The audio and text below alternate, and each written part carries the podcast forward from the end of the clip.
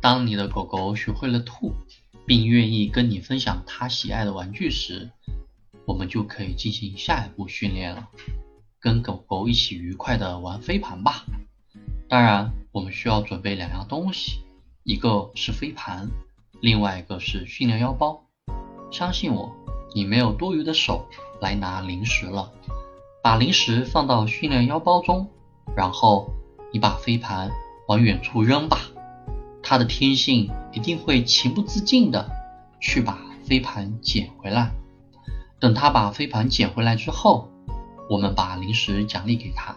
一定要注意，等狗狗一捡到玩具的时候，你就要开始呼唤它的名字，同时告诉它捡回来。当它把飞盘叼着回到你眼前时，要及时的表扬它，并奖赏它喜欢吃的零食。重复一两次，就可以愉快的结束这次训练了。要记得，如果狗狗只是追着飞盘跑，却不肯把它捡回来交给你，可以把你的零食拿出来诱惑一下它。